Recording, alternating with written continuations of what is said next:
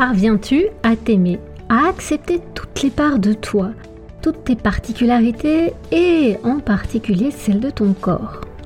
Si tu es comme la majorité de mes patientes, cela peut te sembler chose impossible. Alors, pour te donner espoir et te convaincre du contraire, mon invité du jour te partagera ses secrets pour embrasser sa féminité et enfin être en paix avec soi. Mangerie M, le joyeux podcast qui te fait oublier les régimes pour adopter la joie. Tous les lundis dès 7h sur ta plateforme préférée.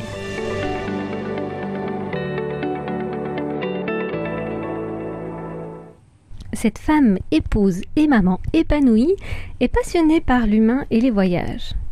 Le cœur partagé entre la science et son côté artiste, elle a débuté son parcours par un master en histoire. Très vite rappelée par ses passions, elle voyage jusqu'au Népal pour une mission humanitaire de deux ans. Par la suite, elle se forme à la relation d'aide et à diverses techniques et pratiques thérapeutiques et énergétiques. Aujourd'hui, cette maman nomade hors du commun guide les women à s'aimer et à vivre avec plaisir leur vie de femme, d'amoureuse et de maman. J'ai eu la chance de croiser sa route il y a quelque temps et je me suis dit qu'elle était la bonne personne pour t'inspirer et t'insuffler l'amour de toi. J'ai la joie et beaucoup de gratitude de recevoir ma toute première invitée, Gwendaël Bouillon. Bonjour Gwendaël. Salut Chloé. Un tout grand merci d'avoir accepté mon invitation. Je suis vraiment ravie que tu sois la première à passer dans ce podcast. Bah, merci, merci, merci à toi aussi de m'avoir invité. C'est un plaisir d'être là et vraiment, euh, je me sens super honorée aussi d'être là. Donc merci, merci, merci.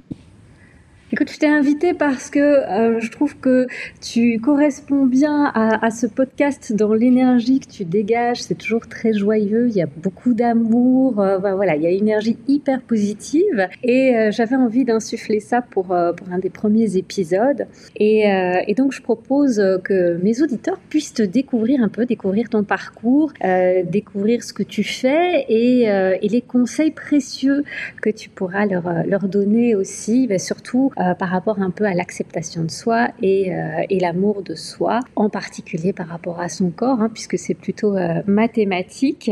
Et, et bon, on va plonger directement dans cette interview et je voulais parler d'abord de ton parcours qui est assez atypique, car dès le départ, tu as eu vraiment ce courage aussi d'assumer tes envies et tes choix, de te respecter toi-même. Hein. je pense tout d'abord à, à, tes études. Tu m'avais parlé un petit peu de ce parcours-là qui n'était pas tout à fait aligné avec le milieu d'où tu venais. Et, euh, et, je trouve que ça, ça, oui, ça dénote dès le départ euh, une acceptation et un amour pour soi. Tu peux nous en dire un petit peu plus de, de ce début de parcours-là? Oui, hein. Euh, bah, disons que mon début de parcours, c'est vrai que je viens d'une famille où faire des études n'était pas spécialement quelque chose d'habituel. Et, et, en même temps, c'est vrai que ma maman avait aussi une certaine fierté, je dirais, à ce que potentiellement je fasse des études. Et et surtout les études, donc tu as nommé les études en histoire, et il y a énormément de, préjugés par rapport aux études en histoire, énormément de, voilà, pas mal de, allez, je dirais de, critiques aussi vis-à-vis de ces études-là, ça sert à rien, etc. Et mine de rien, j'avais cette passion à l'époque, et, euh, et ben c'est vrai que je l'ai suivie en fait. Je l'ai suivie et, et, je me suis dit, ben voilà, je sais pas exactement où ça me mènera, J'aimais aussi la météo, donc j'ai aussi passé mes examens d'entrée à l'armée pour, euh, pour être météorologue, tu vois, que j'ai réussi. Et puis finalement, je me suis inscrite en histoire. C'était là, bon, quelle passion je vais suivre. Et, euh, et cinq ans après, ben, en effet, j'avais mon master en poche. Et là, euh, c'était vraiment OK. Alors j'avais un peu galéré parce qu'on avait eu beaucoup de problèmes à la maison, mais je l'ai eu. Et, et là, c'est vrai que c'est la grosse question. Mais en fait, OK, c'était une de mes passions, mais mais là maintenant c'est pas ça que j'ai envie. Et en fait je sais pas exactement de quoi j'ai envie. Donc c'est vrai que ne fût-ce que le début de mon parcours était euh, aussi euh, ben voilà de m'écouter. Et même après mes études où euh, on avait eu cette espèce de, réunion hein, à l'UNIF qui nous disait qu'après on devait s'inscrire au forum, chercher de l'emploi, etc. J'étais là mais non en fait moi je là maintenant ce dont j'ai envie c'est autre chose. Et j'ai suivi ça. Et et voilà et, ce choix d'études, donc tu me dis c'était pas commun euh, dans, ta famille, ça a été euh, facile à faire accepter et toi, euh, voilà, tu t'as jamais hésité à se dire bon, je, vais plutôt faire comme le reste de ma famille, j'ai pas envie de déplaire ou, de choquer ou des choses comme ça. C'est quelque chose que tu as, qui était inné en toi. Ce, cette envie, cette détermination à, faire ce qui est juste pour toi? Je dois dire, oui et non, dans le sens où euh, c'était très très très très difficile pour moi de déplaire, mais j'avais la chance à l'époque que même si c'était pas nécessairement euh, monnaie courante dans ma famille, bah ils n'en avaient pas grand chose à serrer de ce que j'allais faire. donc, donc bah, voilà, mon père était assez indifférent, il voyait absolument pas l'intérêt d'étudier et encore moins des études universitaires, mais si c'était mon trip, bah pourquoi pas, quoi, tu vois. Donc voilà, il trouvait que j'avais 5 ans à perdre, mais enfin, je veux dire, en dehors de ça, il avait aucun, euh, aucun mal à ce que je fasse des études. Il est venu voir avec beaucoup de, joie ma défense de, mémoire. Enfin voilà, il a toujours été. Euh, donc, il m'a encouragée, enfin, à sa manière, mais voilà. Et euh, mhm. maman avait une certaine fierté. Ma grand-mère ne voyait absolument pas l'intérêt non plus. Et euh, elle me demandait tout le temps Alors, mes petits, comment ça va à l'école? Et, voilà, enfin. Mais, mais c'était, c'était mon. Et en fait, c'est vrai que j'ai eu cette chance qu'ils euh, n'ont jamais été contre. Maintenant, il y a d'autres euh, endroits dans ma vie, comme par exemple le fait de partir en voyage alors que j'avais le sacro-saint diplôme. Ça, ça a été un peu plus difficile à accepter. Euh, voilà. Mais, euh, enfin, c'était, mais qu'est-ce que tu fais? Enfin, pourquoi tu cherches pas juste un emploi et, quelque chose de stable et de sérieux et de l'argent à gagner? Et en fait, moi, je rêvais juste d'aller voyager, d'aller découvrir d'autres endroits, de, faire du bénévolat, en fait, tout ça, en fait. Et donc ça, ça a été un peu plus mhm. difficile. Euh, et c'est à ce moment-là que ça a été un peu plus, euh, euh, je dirais, rock'n'roll pour moi de oser bah, faire ce que j'avais envie de faire en fait.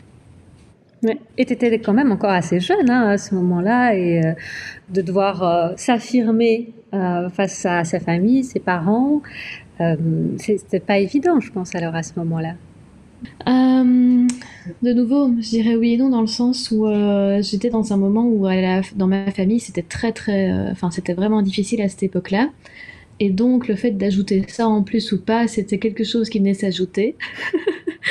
mais voilà, c'était, je veux dire, peut-être pas un cheveu, un peu plus qu'un cheveu, mais parmi une certaine difficulté qu'il y avait déjà à ce moment-là, on va dire.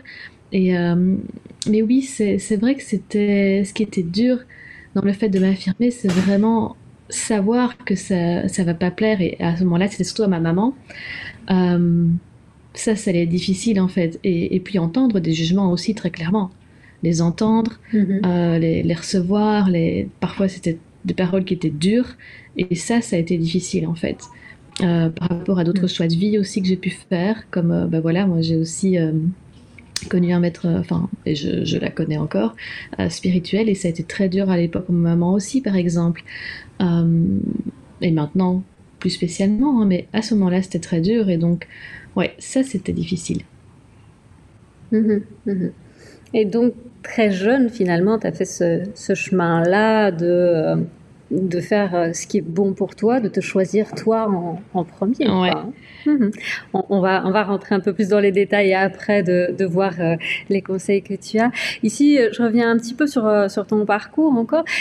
Quand est-ce que tu t'es rendu compte vraiment que tu avais cette passion pour l'humain et, et peut-être aussi quelques notions, quelques certaines capacités que, que, tu as. C'est quand est-ce que ça a éclos tout ça euh, Je pense c'est à peu près dans ton voyage euh, humanitaire ou euh? Oh là là là là La question. Désir de.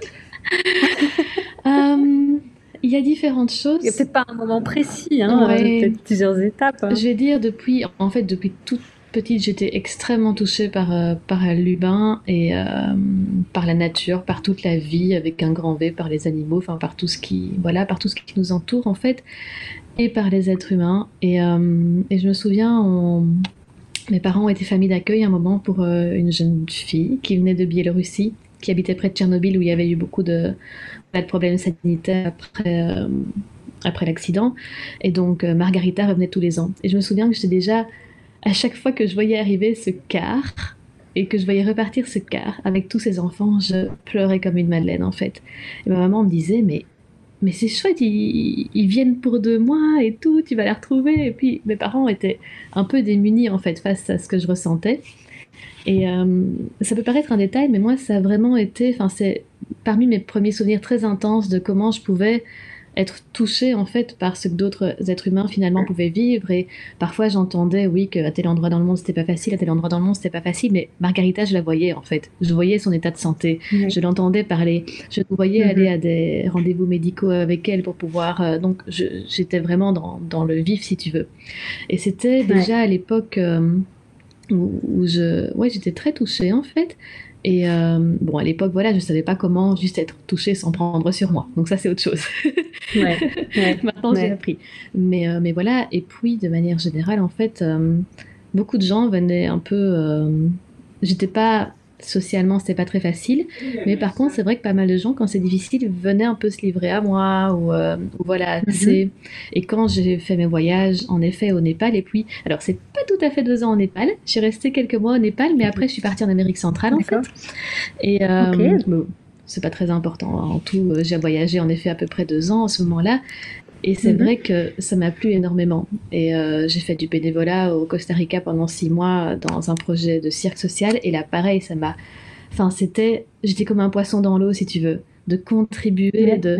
et d'être vraiment. Euh... Ouais, d'être tellement dans quelque chose de, de, de profondément humain et simple. Et c'était beau. Et donc, voilà, et, mon propre cheminement à moi de, mais voilà, d'aller me rendre compte de, certaines blessures intérieures que je pouvais avoir, de, ce que je portais, de tout ça, et après de mhm. moi-même apprendre à m'aimer, de moi-même apprendre tout ça et faire ce cheminement, je me suis rendu compte, mais purée, ça change tellement la vie en fait. Et c'est à ça que j'ai envie de contribuer. C'est à ça. Parce que, ouais, c'est juste magnifique. Donc voilà, c'est le début pour répondre à ta question. Et quelle est la plus belle chose qui t'est arrivée euh, depuis tes débuts? Euh, hmm. La plus belle chose. J'irais de moi à moi. Ça a vraiment été de, de redécouvrir cet amour et cette compassion vis-à-vis de moi-même, en fait. Et je hmm. pense que sans ça, je ne serais pas aussi bien que ce que je suis maintenant. Hmm. Je suppose que c'était un chemin, c'est pas quelque chose qui est arrivé euh, hmm. du jour au lendemain ou dans un déclic. Tout à euh. fait. C'est, je dirais, c'est pas, c'est pas un jour, enfin voilà, c'est pas du jour au lendemain en effet. Mais c'est vrai quand j'ai connu en fait cette maître spirituelle, j'ai fait un, programme à un moment-là avec elle et j'ai vraiment senti énormément d'amour de sa part vis-à-vis de moi. Et, euh, hmm. Enfin, je me souviens avoir pleuré, avoir énormément reçu à l'époque. Et ce jour-là, j'étais là, ah, c'est ça de juste me sentir aimée, pas pour ce que je fais, pas pour juste pour qui je suis en fait, sans avoir rien à faire, sans avoir à prétendre quoi que ce soit, sans avoir à ah, waouh. Et ça, ça a été très clairement une des choses d'avoir reçu cet amour et après d'avoir appris alors mm. à me le redonner, mais d'abord de l'avoir. Ah. Oui.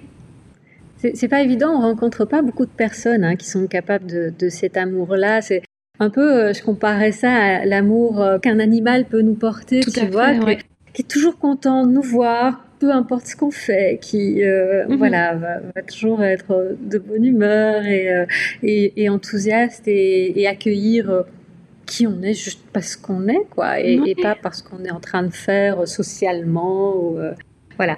Mais en tant qu'humain, euh, c'est pas évident de, de, faire la, de trouver quelqu'un qui a cet amour pour nous ou d'en faire la démonstration à, à l'autre. C'est ça aussi, j'imagine que c'est tout un apprentissage. Euh, euh, et, en tout cas, voilà, je, je pense qu'on mériterait, ça mériterait qu'on soit plus nombreux à, à pouvoir témoigner de, de cet mmh. amour-là.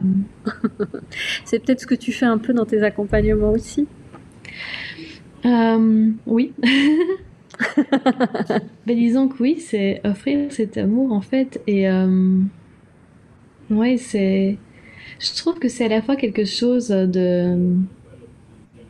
Je fais la différence entre simple et facile dans ma vie en fait. Oui. Et à la fois extrêmement simple parce que notre cœur, ben, en fait, je veux dire, sa nature, c'est d'aimer.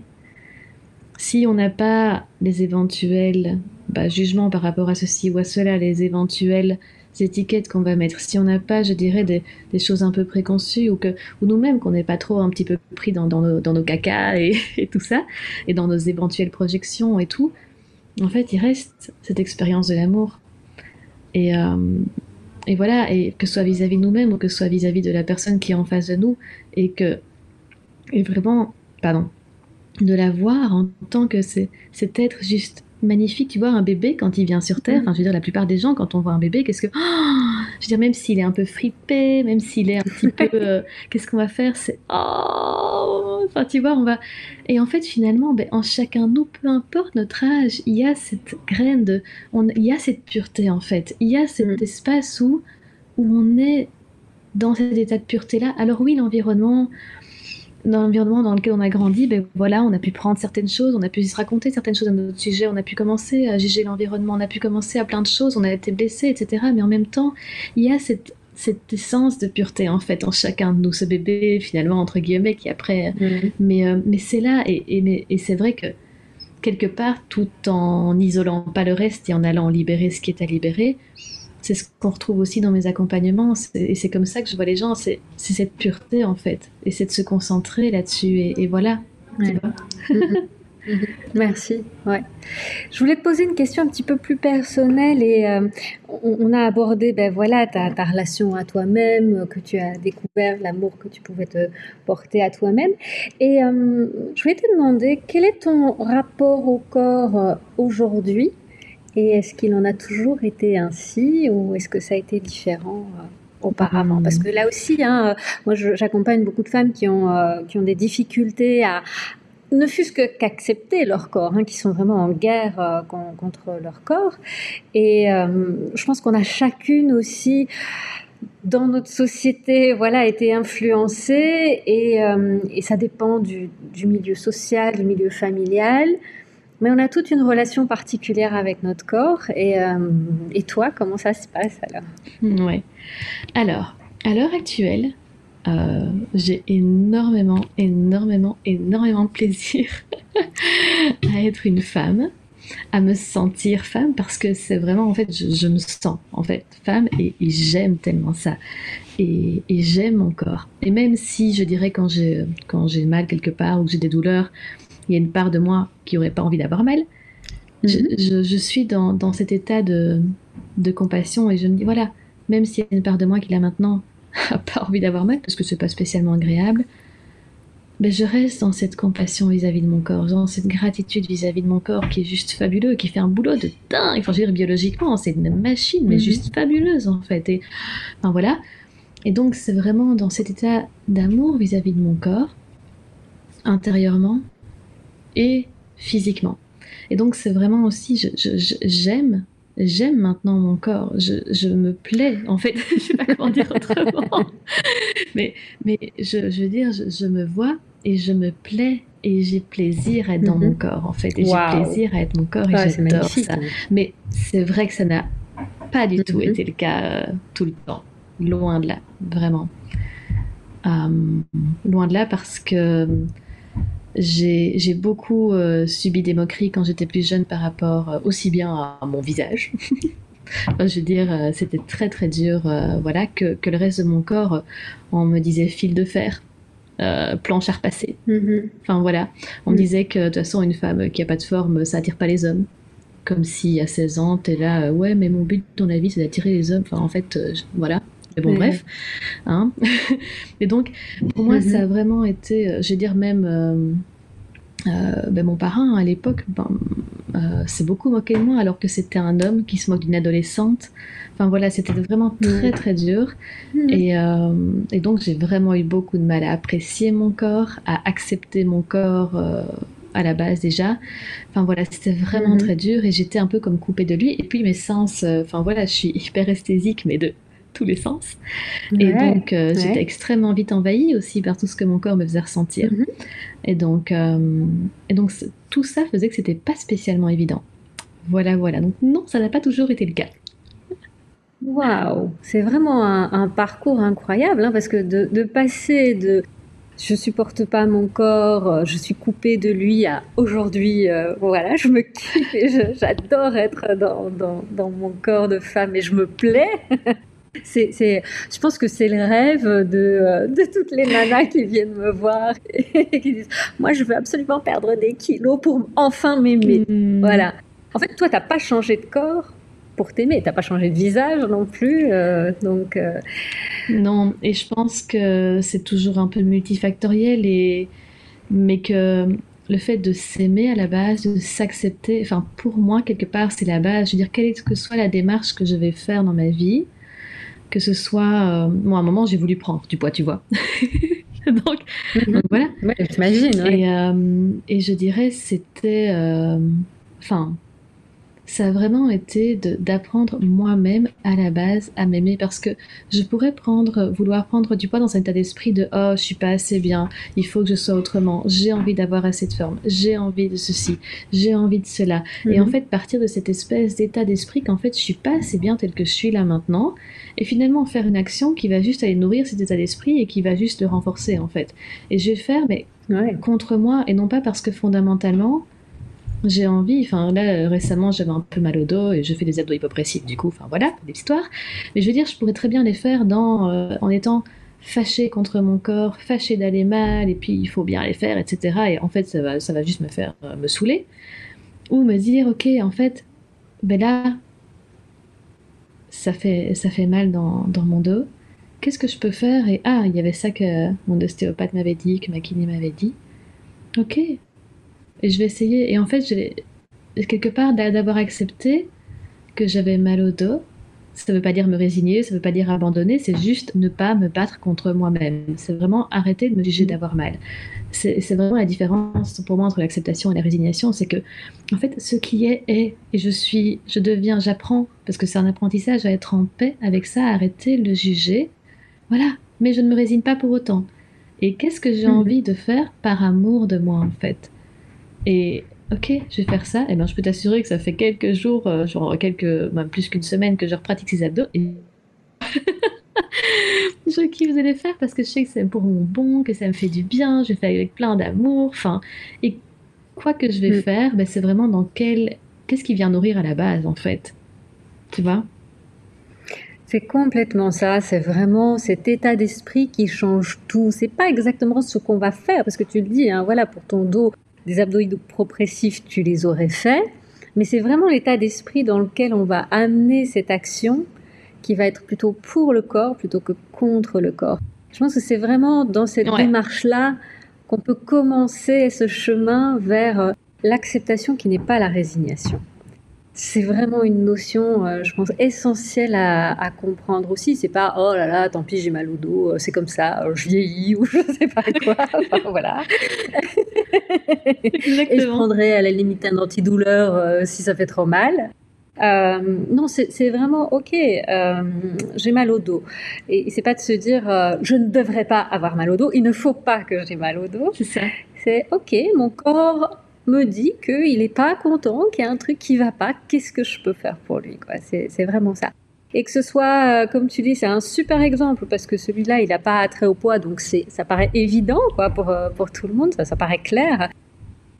Mais par contre, quand on parle du poids, là, euh, c'est vrai que c'est plus difficile de faire cette démarche intellectuelle, de se dire, ok, acceptation ne veut pas dire résignation, qu'est-ce que je fais pour mon corps et pas contre mon corps c'est euh, voilà, c'est un processus qui est parfois un petit peu plus long à, mettre en place. Et je suppose que c'est celui-là que tu as finalement adopté aussi pour ton corps. Hein, oui. Pour, euh, bah, voilà. Oui, tout à fait. Son aspect euh, qui te plaisait pas et, que tu as embrassé complètement aujourd'hui. Tout à fait, mais ça a demandé énormément de, en fait, d'être en compassion avec toutes les parts de moi qui avaient énormément souffert du regard des autres des attentes de mm. notre société où enfin on voit des femmes euh, qui finalement ne ressemblent pas vraiment aux femmes, mais bon bref, euh, sur les magazines, etc., sur Internet, et tout ça.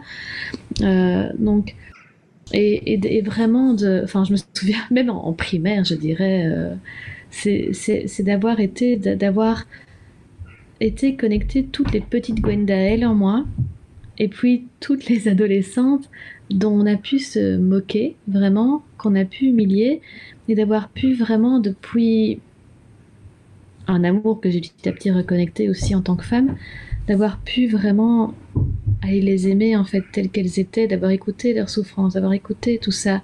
Et, évidemment, je dirais, c'est pas du jour au lendemain et ça s'apprend de pouvoir retourner dans un espace de cœur qui demande aussi de recultiver sa sécurité intérieure. Enfin voilà. Mais, mais vraiment, enfin moi je me souviens d'un jour où Cassandra, qui était en primaire, il y avait Miss Belgique qui était à la télé. Je te dis pas, hein, à l'époque c'était un peu encore la mode. Et puis elle m'a dit, elle nous avait dit, en tout cas ici tout le monde pourrait l'être, sauf Gwendael tellement elle est moche. Enfin bref. Et tu vois quand t'es en... ouais, c'était, tu vois, c'était ce genre de truc, et c'est pas du tout en, victime que je viens dire ça. Hein. C'est vraiment, c'est pour te donner un exemple de quelque chose que j'ai dû aller embrasser en fait, parce qu'évidemment cette petite Gwendal qui avait entendu ça à genre 9 ans, tu vois, qui comprenait pas d'où ça sortait, ben en fait ça a été mais d'aller et j'ai pas fait toute seule, hein. j'ai eu des thérapeutes, j'ai eu, enfin voilà, des personnes aussi pour m'accompagner, mais ça a vraiment été de aller l'aimer et d'aller écouter sa souffrance en fait et petit à petit, hmm. de sorte à ce que finalement les, souffrances qui avaient pu être engendrées à l'époque ne viennent plus euh, l'idée, si tu veux, mon estime de moi à l'heure actuelle. Ouais. Donc c'est vraiment que, que ce ne soit pas ces parts entre guillemets d'ombre qui viennent un petit peu de me piloter, si tu veux, euh, dans, dans l'ombre par rapport à l'estime de moi et, et aussi d'apprendre à mm-hmm. rendre, quand mon parrain euh, s'était moqué de ma poitrine par exemple, voilà, et ben, de quelque part de de pouvoir de nouveau, de pouvoir accueillir, de pouvoir ressentir ce qui a été dur à l'époque, de pouvoir l'accueillir avec énormément d'amour, et aussi de pouvoir rendre à ces personnes-là leur regard, leur jugement. En fait, tu vois, ça n'a rien à voir avec nous tout ça. Je veux dire, quand quelqu'un pose un jugement sur notre corps, finalement, ça nous appartient absolument pas. Ça parle de cette personne, ça mhm. parle de tout ça, et donc c'est vraiment de. Moi, j'ai pu à un moment j'ai compris ça avec ma tête et puis vraiment avec mon corps et mon cœur de vraiment en fait, de rendre ça à ces personnes-là. Parce que ça n'a rien à faire dans mon champ, en fait. Donc ça a été tout ça. ouais. Bah, c'est une première étape, effectivement, de, de, s'en rendre compte intellectuellement hein, que bah, voilà, les critiques qu'on peut recevoir, ça parle juste de l'autre mhm. personne, de sa vision des choses, de voilà, hein, euh, ses valeurs, euh, son, propre référentiel. C'est une chose de l'intellectualiser, c'est encore une autre de l'intégrer, euh, ça c'est encore une autre étape. Alors je voulais te poser encore une question, c'est euh, qu'est-ce que les gens ne réalisent pas euh, par rapport à l'amour de soi ou, à ce parcours-là? C'est comme si un peu on avait un, truc devant les yeux ou des œillères ou, un brouillard comme ça. qu'est-ce qui à ton avis est la plus grosse j'aurais pas le mot non plus en français, ça me vient en anglais. voilà, tu as compris un peu l'idée? Oui, c'est ça. Un peu comme. Euh, oui. Alors, je dirais qu'il y a, il y a différentes choses. Mais euh, la première, c'est que parfois, ça paraît une montagne, en fait. Alors que c'est petit à petit et qu'il n'y a pas un moment dans la vie où c'est bon, j'ai atteint le sommet de la montagne, je m'aime et tout est parfait, tout est nickel et où illusoirement, tout à coup, ah ben voilà, je serai dans un monde idéal où finalement je serai épanouie et comme si épanouie, ça voulait dire tous les jours euh, hyper heureuse. Ouais, exactement. je crois que c'est, t'as, as mis le doigt dessus, vraiment. C'est, euh, c'est cette image qu'on a que euh, il y a des femmes comme ça qui s'aiment et qui s'aiment inconditionnellement tous les jours, à chaque minute, à chaque seconde, quoi. Oui, et en fait, euh, c'est vraiment réapprendre à s'aimer, c'est justement s'aimer dans les hauts et dans les bas. Mhm. Et je dirais, se sentir épanoui, c'est pas illusoirement être toujours haute, c'est aussi en fait, je me sens épanouie parce que j'arrive à vivre de manière assez, entre guillemets, fluide, les moments où je suis dans les hauts, les moments où je suis dans les bas, surtout quand on est cyclique aussi en tant que femme, mhm. et je dirais à vivre ben voilà, tout ça avec une certaine simplicité, même si par moments ça peut être plus difficile en fait, et je peux demander de l'aide à une amie, je peux demander tout ça. Donc voilà. Mais c'est vraiment, il n'y a pas un moment aussi où paf, c'est acquis quoi, tu vois?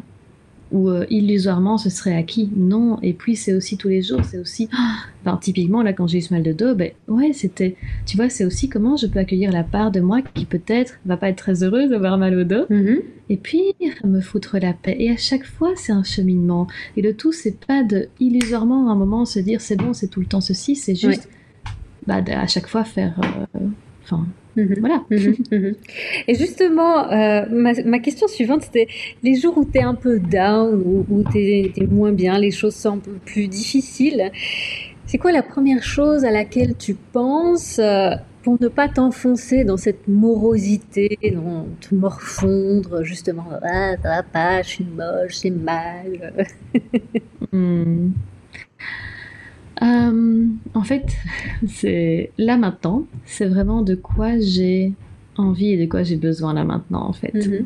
Mais vraiment, vraiment profondément envie, vraiment profondément besoin. Mhm. Ça peut être de me reposer, ça peut être euh, d'aller faire un tour, ça peut être, et si dans l'emploi du temps, je dirais, ça se met pas tout de suite, comment je peux m'engager vis-à-vis de mhm. moi-même pour euh, pouvoir, pour pouvoir le faire, si tu veux. Mais c'est vraiment de de quoi mon corps, de quoi moi j'ai envie, de quoi moi j'ai besoin là maintenant en fait. Oui, génial. Et, comme tu le disais, ça se met pas toujours dans l'emploi du temps. Hein. Euh, on est on est femme, euh, on est épouse, compagne, maman.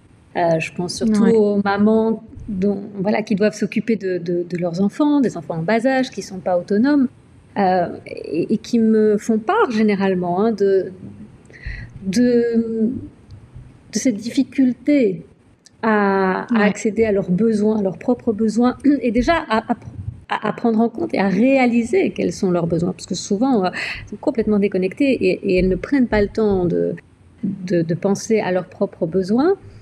Et, d'un autre côté, euh, en plus, quand on en parle en, en consultation, c'est même pas une difficulté, ça semble carrément impossible pour elles. Ouais. Euh, comment toi, en tant que maman, parce que tu as, combien d'enfants, euh, Après, deux. Tu as, deux filles, hein, c'est ça? Ouais, j'ai deux euh, filles. Et, euh, et, voilà, et, tu es nomade pour l'instant, donc vous voyagez en, en camping-car. et comment tu fais justement, toi, avec tes filles qui sont là non-stop, hein, pour prendre mhm. soin de tes besoins Comment est-ce que tu es arrivé à trouver cette espèce d'équilibre, ce graal, quoi, tu vois, que, que, toutes les femmes cherchent euh, pour euh, savoir, ok, qu'est-ce que je donne à ma famille, qu'est-ce que je me donne à moi, euh, comment est-ce que comment est-ce que tu as navigué jusque là, comment comment tu as trouvé un petit peu ton mode d'emploi à toi, parce que chacun a, son propre mode d'emploi, hein, je suppose. Tout à fait, oui. J'ai juste rebondir sur un mot que tu viens de dire, qui était l'équilibre. Parce que de, de mon expérience en tout cas, euh, je trouve qu'il n'y a pas d'équilibre.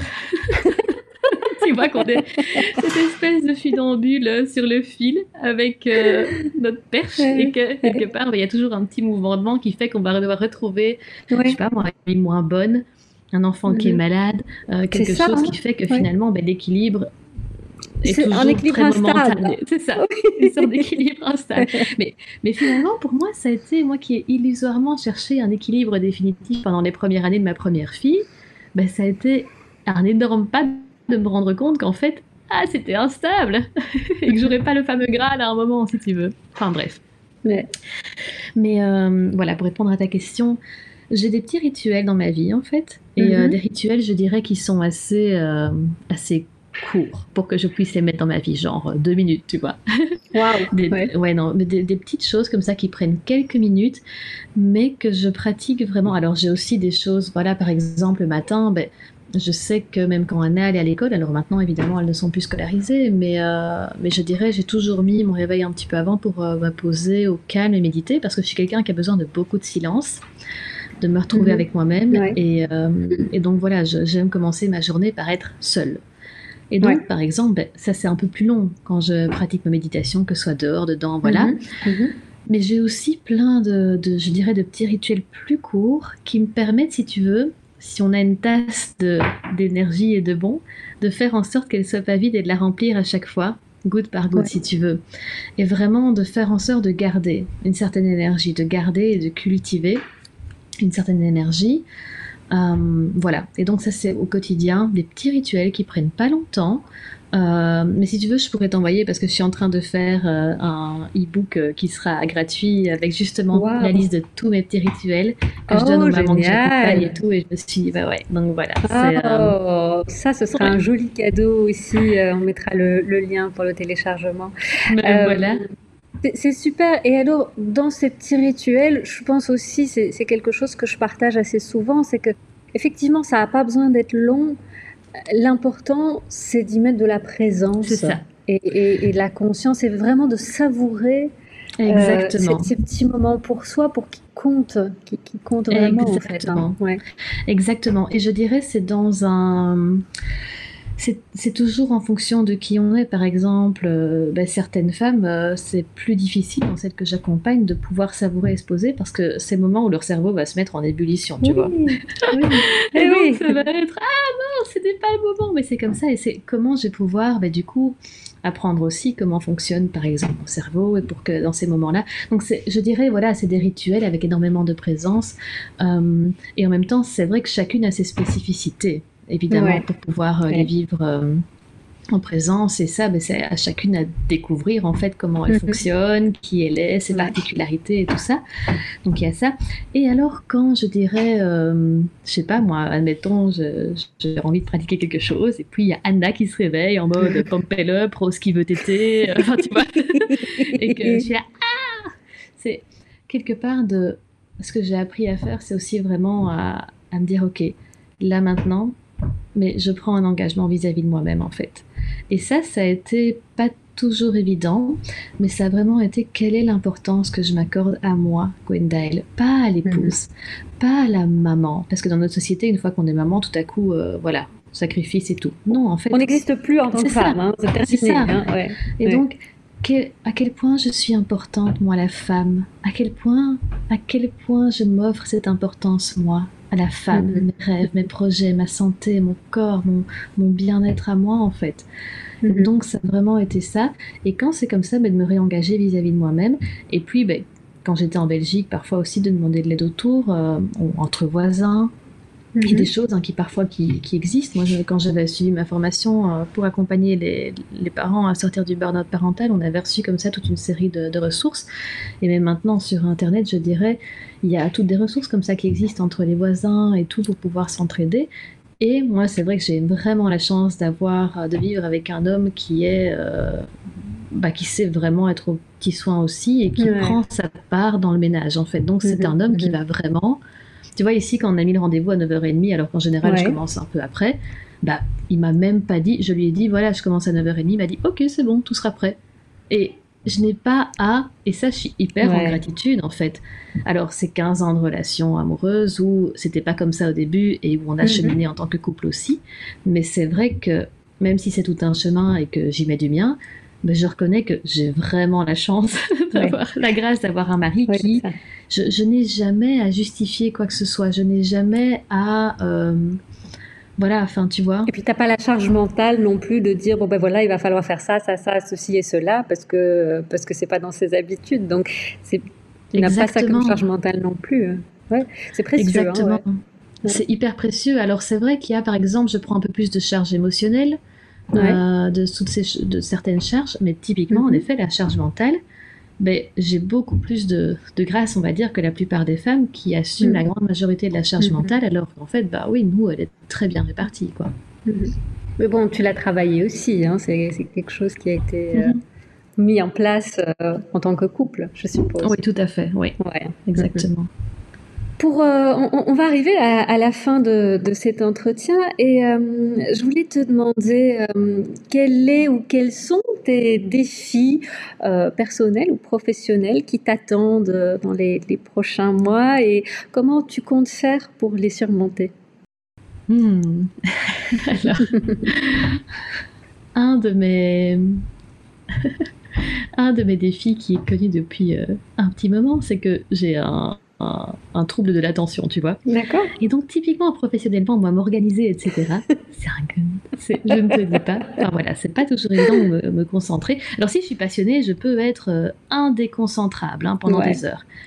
Mais, euh, mais voilà, c'est pas toujours évident. Donc ça, c'est un défi, on va dire, euh, qui, qui, est connu et que pour... Euh, je, je, je, je, demande de l'aide, enfin voilà, pour le, mhm. pour le surpasser, j'échange et j'apprends à connaître. Et le défi, je dirais, de ces moments-ci, ben, c'est... j'ai envie de relancer mon programme de groupe donc cet, cet automne Et ça va vraiment être, tiens, comment dans ma vie nomade, je vais pouvoir euh, organiser pour avoir vraiment ce, bah, ces rendez-vous qui soient fixes, Mhm. pour avoir euh, dans mon programme de groupe euh, la qualité que j'avais quand j'étais pas nomade, parce que mine Ouais. de rien, bah, le côté nomade vient ajouter aussi pour Internet, etc., un certain Mhm, défi. mhm. Et donc ça, c'est mes défis de ce moment-ci, en fait. Ouais, ok. Voilà, ça, c'est c'est un peu mes défis de ce moment-ci. Ouais. Alors euh, aussi dans ma dans enfin ça c'est au niveau professionnel hein, mais Mhm. aussi je dirais dans dans ma communauté j'aimerais aussi euh, ben voilà me faire un petit peu plus euh, connaître un peu plus largement Mhm. aussi par Mhm. ben, par des personnes que je sais que je peux accompagner ou qui sont aussi intéressées par mon message en fait et le côté, avant j'avais un cabinet physique, le côté nomade fait que c'est important pour moi aussi de me faire connaître un petit peu plus largement Ouais, si tu veux. ouais. Donc ça c'est un des défis aussi. Et Mhm. bah, pour ça, bah, on en parlait juste avant, hein, je, me, je me forme, Mhm. euh, je, je travaille intérieurement aussi sur toute une série de croyances, Ouais. etc. Et donc euh, voilà, c'est un petit peu un pas à la fois, comme une randonnée. Ah, une étape à la fois, Ouais, que j'écortique par un pas à la fois. Je vais ça. pas tout de suite faire la randonnée d'un coup, j'ai pas tout de suite au sommet, mais c'est vraiment un pas à la fois. Ben voilà, j'ai envie de plus de visibilité, tout ce travail intérieur, ce travail euh, pratico-pratique, etc. Mhm, je me mhm. forme et voilà. Ok, merci. Et, et pour conclure, est-ce que tu as euh, encore un mot de la fin ou un conseil que, que tu tiens à partager, quelque chose d'important à, à, à- à dire à, à mes auditrices? Ouais, ben c'est que même si je les connais pas, je suis certaine, certaine, certaine que chacune d'entre elles là maintenant, peu importe ce qu'elle est en train de traverser, peu importe ce qu'elle est en train de vivre, peu importe son corps, peu importe, c'est que, ou ce qu'elle pense en tout cas de son corps plutôt, c'est qu'elle est fabuleuse, qu'elle est magnifique et qu'il ne lui manque absolument rien, rien, rien. Waouh, génial. Merci, merci beaucoup Gwendael pour, euh, pour ce dernier mot, euh, pour euh, bah, tout cet amour qu'il apporte aussi et que, et que j'espère que mes auditrices auront ressenti, que ça va leur remplir un petit peu le, cœur et l'illuminer. Merci beaucoup pour cet échange passionnant et euh, je, t'invite à, à retrouver Gwendael sur les réseaux sociaux, sur internet, sur son site. Et euh, donc je mettrai les, les liens en description et alors quand l'ebook euh, sera sorti aussi, là, je remettrai le lien aussi dans la description de ce podcast. Merci beaucoup Gwendael. Avec plaisir, merci à toi Chloé, c'était vraiment un énorme plaisir, merci. Merci. Si vous avez aimé ce podcast, je vous invite à lui donner 5 étoiles et à me laisser un commentaire ainsi qu'à vous abonner gratuitement pour ne manquer aucun épisode. Découvrez mes invités et les sujets des prochains épisodes en avant-première sur mon compte Instagram. Mangerie M, le podcast qui te fait oublier les régimes pour adopter la joie présenté par Chloé de Smet, diététicienne holistique, tous les lundis dès 7h sur ta plateforme d'écoute préférée.